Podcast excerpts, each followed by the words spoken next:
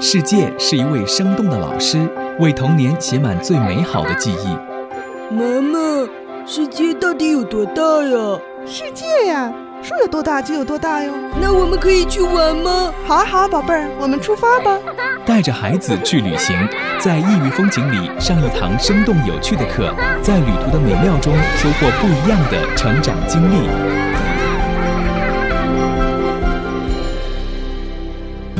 带着孩子去旅行，各位好，我是子聪，欢迎你再次收听我们今天的节目。我们希望通过这档节目呢，能够成为一个帮助家长跟专家建立联系的一个桥梁。也希望呢，大家可以从我们这档节目当中学习到更多的一些知识啊，协助你在旅途当中怎么样更好的陪伴孩子，让孩子呢通过一次旅行学习到更多的东西。我们在今天节目当中依然请来的是我们的一位老朋友了，风雷老师。风老师您好。啊，大家好，我是风雷。啊，风雷老师也是两个孩子的妈妈了哈。那我觉得能够做风雷老师的女儿应该很幸福吧？我也很幸福，能够做两个孩子的妈妈。对，其实做妈妈虽然有的时候很辛苦，但是其实回想起来，那些辛苦也是一种甜蜜哈。真的是这样的。嗯，我们还有一位妈妈在我们的现场，就是彩虹。你好。嗯，大家好，我是彩虹，我是一个三岁女孩的妈妈。所以你有很多的问题，也可以在我们现场咨询一下封老师哈，封老师可以给你非常呃专业的一些解答。还有来自于蓝爸爸去旅行的商务负责人于飞，于飞你好，大家中午好，我们于飞，又见面了，欢迎大家来到我们的节目当中，我们一起来讨论一下哈。我们在前几期节目当中呢，分享了去美国旅行的。一个故事经历和成长。那在这一期节目当中呢，我们就要更专业的来给大家介绍一下了一些亲子有产品的选择。因为现在其实市面上有很多这样的产品，包括现在我们录节目的时间是四月底，马上就五月份了哈。那听说呢，像在暑假时候的那些亲子有产品，像夏令营，基本上要现在去订的话，时间都已经很晚了。但是我们在呃面对这些丰富多彩的亲子游产品的时候，要去怎么样来选择，可能也是一个学问。因为有很多的这种产品的话，它可能涉及的并不是非常的专业啊，呃，并不是真正意义上的亲子游，它只是呃一家人去家庭游而已，或者跟普通形成的这个产品呢没有太多的区别，也没有很多的这种针对性，所以要请这个风老师来聊一聊哈，就是我们要怎么样从孩子心理的这个角度来选择适合孩子的、适合跟孩子一起去的这些啊亲子游的一些产品呢？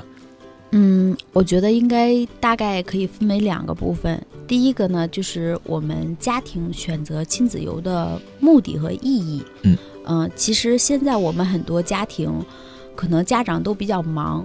嗯，他们可能把做亲子游作为一个陪伴孩子这样的一个呃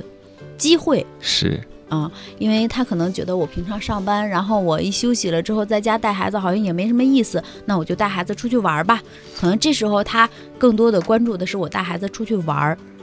那其实亲子游真正的意义是我们应该在玩中学，然后玩中能够提升这种呃亲子互动的体验，然后提升呃爸爸妈妈和孩子之间的这种情感。所以，如果从这个角度上来说的话，那可能有很多产品就不太适合我们的这个亲子游啊。那可能就是你刚才说的，全家人出去玩儿，对，但是没有亲子游真正的意义。那亲子游真正的意义就是我们要去感受背后的这种爱和陪伴。它是需要有些设计在里面的哈，也是需要有些品质的。对，那可能涉及到这个，我们出游呢，可能就会有几个，一个呢，它要符合我们孩子的年龄段儿。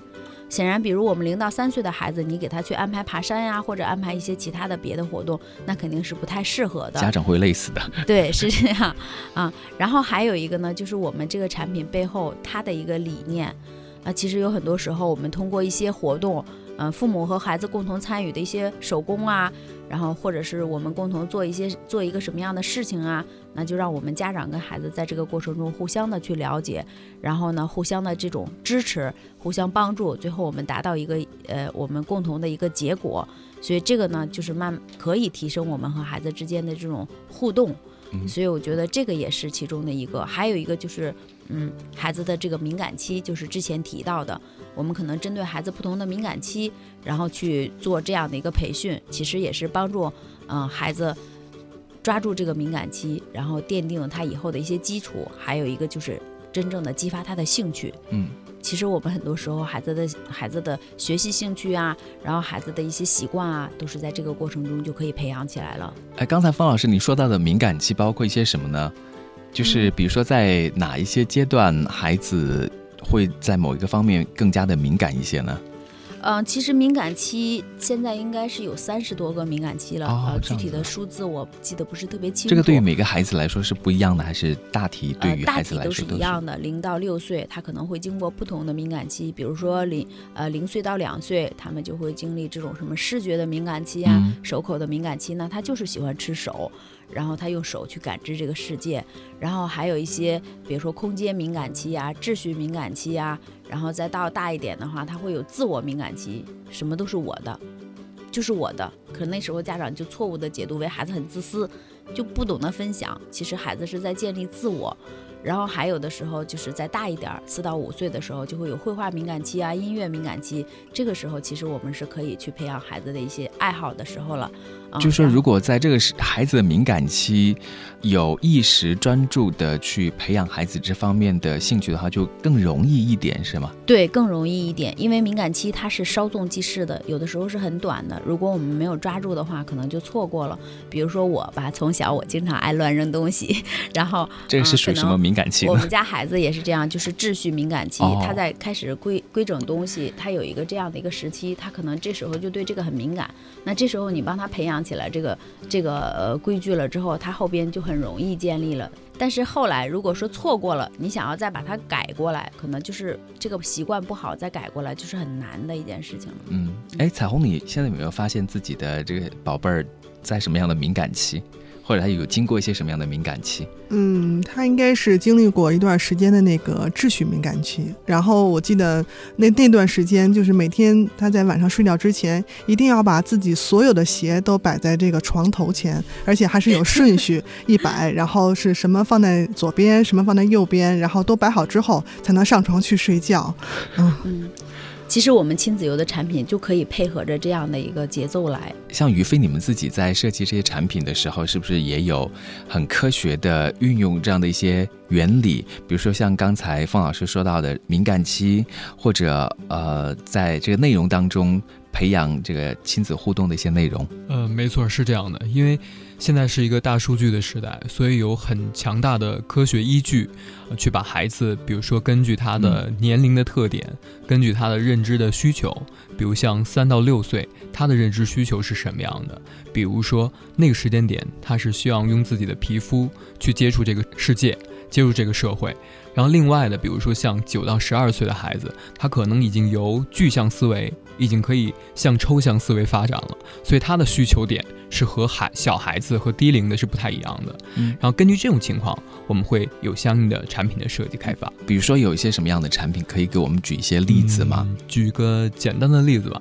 比如说像三到六岁的小朋友，嗯他可能觉得说，呃，我有一些，比如说我们在农庄的活动，比如说我们现在是开春了。所以现在想去让孩子接触更多的春天的感觉，所以比如说喂小兔子、喂小马，哪怕是这种简单的活动，孩子是用自己的行为去感知这个社会。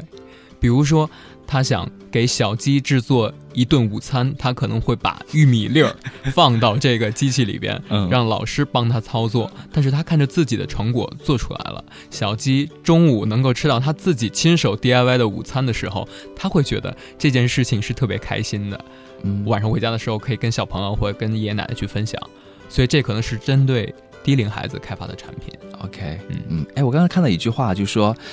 现在很多人啊都错以为说孩子太成熟了，不会从采摘野花、野草或者放风筝当中获得一些乐趣。其实孩子是非常喜欢做这些事情的，可能只是缺乏我们的一些引导或者一些示范，哈、是这样吗？嗯，我觉得，因为呃，在跟孩子接触这么多呃这么长时间以后呢，我觉得。呃，也打开了我自己的一些视嗯视野，还有一些想法。呃，因为以前做旅行产品成人的是非常多的，无论是呃这个常规的旅行，还是高端的旅行。然后孩子的产品特别特殊，因为孩子他会，你觉得他可能不懂一些成人的规矩，一些想法，就刚才像彩虹分享的一样，他会把一个故事说的那么成人，说的那么饱满，说的那么有意思，其实是一个道理。比如像一个产品的时候，孩子可能在现场体验的过程中，他会觉得，比如说以这个喜欢小动物为这个例子，他可能会觉得开始说，我可能就是觉得喜欢动物这一个过程。但是实际上，我们做了很多次的周末的活动，孩子可能会把这个东西你想象不到的，比如说我们在呃上次去三影堂博物馆的时候，我们是想做一个拓片去拍一张照片，但是在这个采集这个这个地上的花花草草的时候，有其他小朋友在摘那个樱花，在摘这个这个拽草的过程中，小朋友就另外一个小朋友就会说，我们要爱护这些花花草草。这是孩子给另外一个孩子去讲，这个是没有我们这个在授课里面想到的。后来我们根据这个点，去把这个课程优化，是说这一次的主题是要把我们的这个环保融入进去。其实孩子的世界，他远远比比我们想象的能成熟，他会觉得有很多的点，其实说和这个世界更好的融合在一起。我怎么才能保护好这个社会？他其实身上的责任感，有的时候是成人想象不到的。所以我觉得跟他们接触多了，我产品开发的思路还有整个的运营才会越来越好，而且贴近孩子的需求。哦，对，说到贴近孩子的需求，这个好像你们也有一个产品，比刚才方老师说到这个敏感期嘛，比如说一个绘画敏感期，绘画敏感期老师是什么时候到什么时候呢？大概四到五岁。四到五岁哈，你们也有针对这个绘画设计一些产品哈，就之前好像聊到就是有到斯里兰卡的这个绘画之旅。因为像这种，比如说根据孩子的不同敏感期，我们会开发不同的产品。比如像斯里兰卡这种，我们会觉得在旅行中画画，这可能是有这样的创意的点啊。但是我们觉得光画画不行，还会有一种行走的感觉。因为我们觉得孩子他可能在整个的绘画过程中、旅行过程中，他可能关注的点不光是只有画画。但是呢，他可能在这次的活动中，我们可能有一条主线，比如说绘画写生，用自己的身体去丈量这次旅行，在每一天可能会安排不同的，比如说景点，呃，不同的角度，比如说今天时间特别紧，可能是用照片去把这个这个景观去定格，回来的时候在工作室里边，老师再把整个的故事还原一遍，让孩子在脑中有一个景象的呈现。最终把作品呈现出来，所以有时候一些孩子最终在我们的工作室里边呈现的作品，有的时候，比如说是在呃那个越野车上去看那些周围的狮子、老虎这样动物的时候，它可能原来的周围是草原，是其他的动物，然后车上是我们的呃老师、孩子，但是它可能在最终呈现的作品的时候，周围可能是一片浩瀚的宇宙。可能是有一些神奇的物种，可能是有一些其他的东西出现，所以我觉得在这次旅行过程中，孩子可能有一方面是美术技能的培养，另外一方面可能是一种呃思维模式的发散，可能最终形成的是可能我们意想不到的一些结果吧。OK，这个敏感期真是很重要哈，就是要。找准这个时间来培养，所以我也很好奇。比如说，对于风老师你来讲，我们之前在节目当中分享的一次旅行呢，是到美国去的这一趟旅行啊。那你自己也是孩子教育方面的专家，大女儿已经七岁了啊。你有没有除了美国这次旅行之外，去参加的这种啊特别设计的这种亲子游的这种产品，来专门培养孩子什么样方面的能力等等呢？这个的话，我呃，我之前还没有特意的想要通过一些什么样的呃，就是接触了蓝爸爸之后，我有了这样的一个想法，因为我以前觉得哦还可以这样，就是我是这样的，就是这种想法，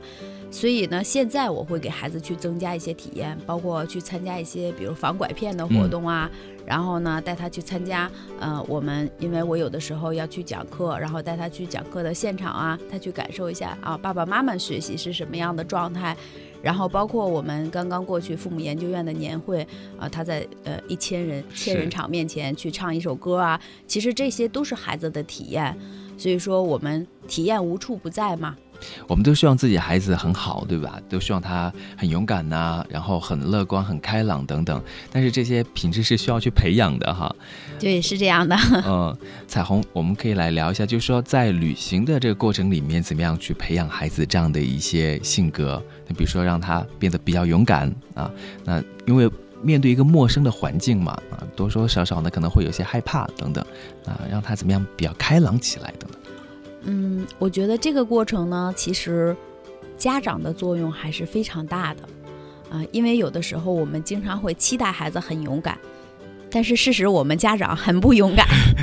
对，很多时候我们就推荐孩子，哎，你赶紧快去上去分享呀，你赶紧快去争取呀。但是我们家长轮到家长发言的时候，我们家长就坐在那儿说谁先发言啊？家长就坐在那儿不说话。啊。对，其实我觉得就是在呃旅行的过程中也好，在生活中也好，家长首先要给孩子做一个很好的榜样，因为当孩子看到家长能做到的时候，他其实就有了这种想去尝试的勇气。嗯，但是在现实生活中，我们很多家长就是总是期待孩子是那个，呃，按照他说的那个去做，但是自己经常不那样做。嗯，还有一个就是，嗯，其实我们因为我们知道跟团出去，我们都是有一个规矩的，对吧？我们几点集合，几点去哪儿，然后我们什么时间吃饭。那在这个过程中，实际上家长的作用也是很大的，因为孩子很小的时候，他没有建立起特别强烈的时间概念，是，那这时候家长是要引导孩子的。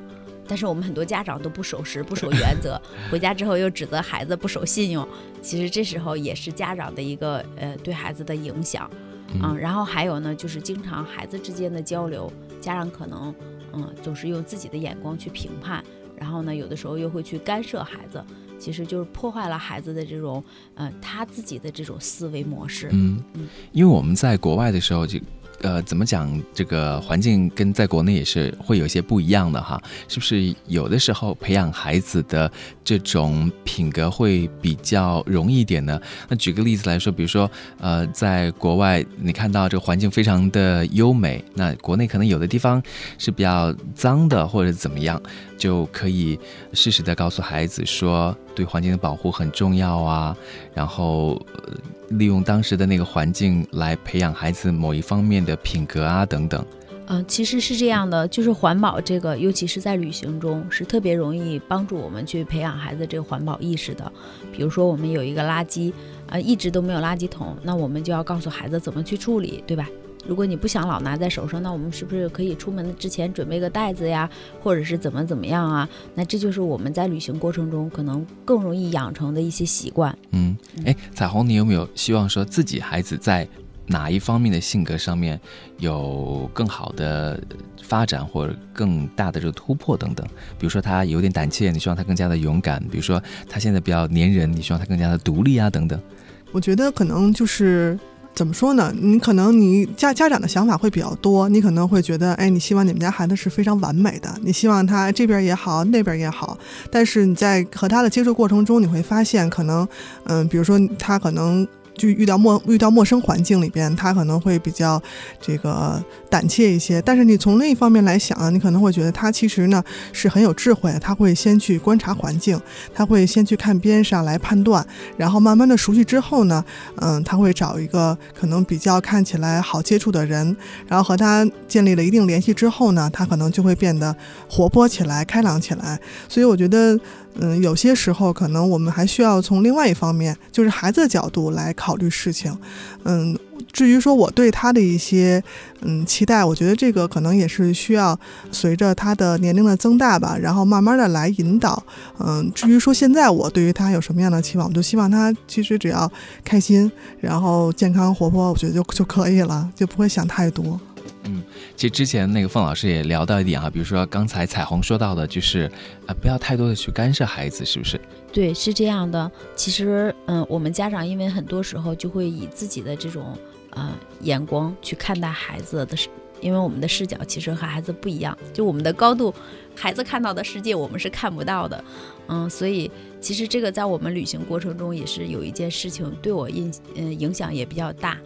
嗯，就是我们这次同去的小伙伴呢，有一个小女孩，她是属于那种超级有领导力的哈，就是非常喜欢安排一些事情，然后那个要以以我为，呃，就是什么事情都要以我为准，属于那种情况。然后我女儿呢，就是一直在跟随她，啊，在我看来可能心里有一点不舒服，我感觉好像我女儿是，嗯，为什么她不是作为引领者呢？总是要随从的那种感受，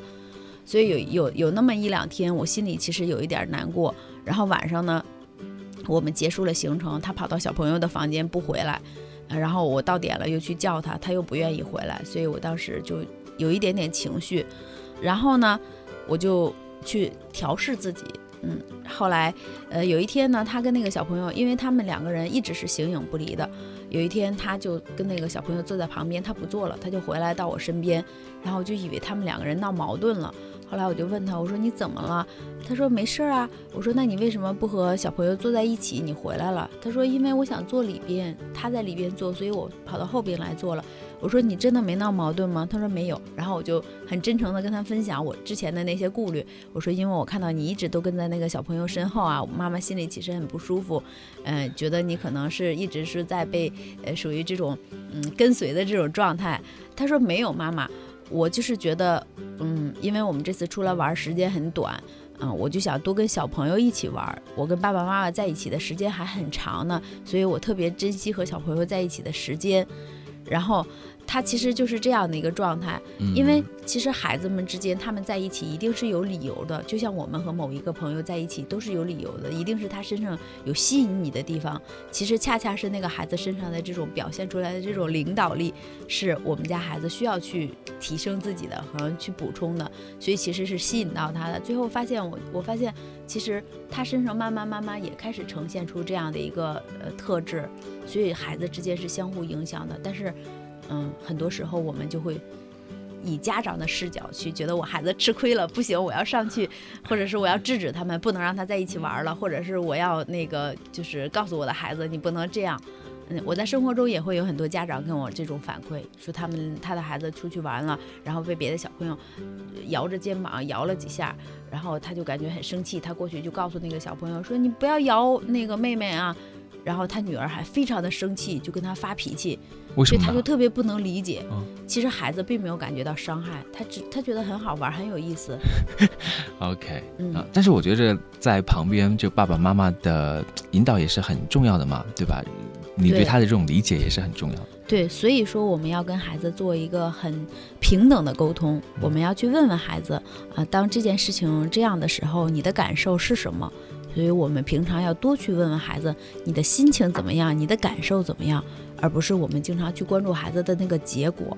因为关注心情，其实孩子发现哦，爸爸妈妈真的很关心我，我是被理解的。当他觉得他自己被理解的时候，他就会有一份感恩，他对爸爸妈妈对他的这种理解会感恩，所以他就会做爸爸妈妈喜欢的那个样子。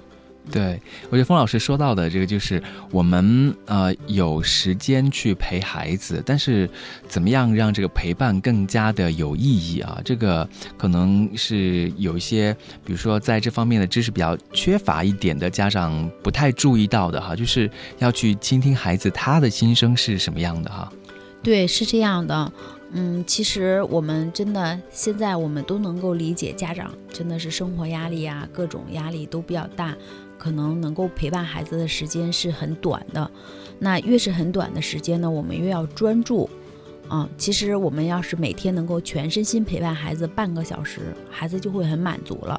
那在这个半个小时里，你请你放下你的手机，放下你的电脑，放下你的工作，啊，真的是跟孩子去做游戏啊，或者是说我们一起画一幅画，我们一起出去走一走。那这个过程中，我们就会要去问问孩子，你今天有什么开心的事情吗？然后啊，你今天在学校有没有跟好朋友呃去玩一些什么样的游戏，是吧？今天在学校老师这边有没有给你们带来一些新的知识？我们经常去问孩子开心的事情，很多家长都会问：今天老师批评你了没？今天小朋友跟你打架了没？所以经常去引导孩子负向的情绪。所以我们家长要经常去问孩子：“你今天有开心的事儿吗？”然后把我们自己今天很开心的事情也和孩子去分享。我每天都和孩子分享我今天有什么开心的事情，别人做了什么事儿让我很开心，我又给别人做了什么我也很开心。所以孩子就学会了。虽然他嗯一开始他是抗拒的，我说：“你跟我分享一下你今天开心的事儿呗。”我没什么开心的事儿。一开始他是这样的感受，但是后来慢慢慢慢他就开始跟我分享他有什么开心的事儿。所以，当孩子处于这种比较开心愉悦的情况下，那他的接受度，就是他对于外界的这种呃思想啊，包括你跟他说的一些东西，他的接受度是很好的。嗯嗯，所以就是家长要多关注孩子的心情，少关注结果和事情。嗯，哎，我觉得就是在呃数一下或者在总结自己有什么开心的事情的时候，哈，对于啊孩子来说，对于家长来说也很重要。就是其实我们也是在感恩有一些什么样很。对我们生活当中，呃，正面的这些事情，对，真的是这样的。因为我在做快乐幸福二十一天锚定哈，嗯，当我在做这件事情的时候，我第一天我就会想，我今天有什么开心的事儿呢？我又给别人做了什么开心的事儿？别人又给我做了什么？很费劲。但是后来我越写越多，越写越多，我花了很多的时间，我又会想到七八件事儿都很开心。所以，其实孩子，我们也这样去引导他，让他不断的发现，其实生活是很美好的。嗯啊，不只是说每天我写不完作业，妈妈会批评我，或者是说我在学校了，我不敢举手发言，不要让孩子老有这种样的。这种情绪，因为家长经常会问不好的地方。对，嗯，其实以后这样子，比如说孩子在遇到一些困难的时候，他自己也很容易去调节自己哈。对，是这样的。所以他们其实我们学习嘛，重点还是要培养我们学的。我们每个人都有这种感受，就是我们从小到大学的很多知识性的东西，可能我们都忘了。比如我要现在再问你，小学一年级你学的课文，你可能都不记得有什么了。但是我们在学习过程中建立的这种理解能力、思考能力、这种判断力，这个是我们学习的最终目的，对吧？所以，当我们孩子从这个学习的过程中，他收获了这些能力，我相信我们每一个孩子都是天才。而且刚才彩虹说了一点，就是说孩子他看这个世界的角度不一样，所以有时候我们在设计产品的时候，甚至我们的哥哥姐姐带带队做活动的时候，我们都有一条标准：有的时候孩子哭、孩子闹，我们一定要蹲下来，以孩子的视角去看这个世界。有一天我没有发现，呃，外边的云彩是一个特别有意思的形状。结果一堆孩子都指在天上，老师的讲的话题已经完全的不关注了。然后结果我们蹲下来一看，发现结果特别有意思，符合了今天的主题，是一艘宇宙飞船。我们讲的是这种天文学。结果他说，哎，正好跟天气、跟天空、跟这种想象有关系的。我觉得孩子其实这个没有跑题，反而是一种有意思的状态和角度。所以我们蹲下来可能会发现孩子不一样的视角。我们会觉得，哎，收获可能比我们原来想象的中的要多了好多，所以这也是我们特别开心、乐于在这种孩子成长、孩子旅行设计、去开发、去研发更好的产品上啊。孩子在这个过程当中很快乐的在学习，对于我们家长来说，也通过这个过程也体验了这个自己曾经做小孩时候那种快乐、那种培养那种好奇心等等哈。可能对我们来说也是一件很快乐的事情哈。好，我们今天很开心，呃，又请到了风雷老师、彩虹还有于飞，在我们节目当中和大家分享了那么多，啊，谢谢大家，也希望呢在今后的节目当中继续来关注，也希望你的孩子可以更加健康快乐的成长啊！谢谢你，风雷老师。啊，谢谢大家，也希望大家真的多抽一些时间，带着孩子去旅行，然后在旅行中呢感受爱和陪伴。OK，谢谢于飞。客气，让我们下次相见。嗯，下次再会，拜拜。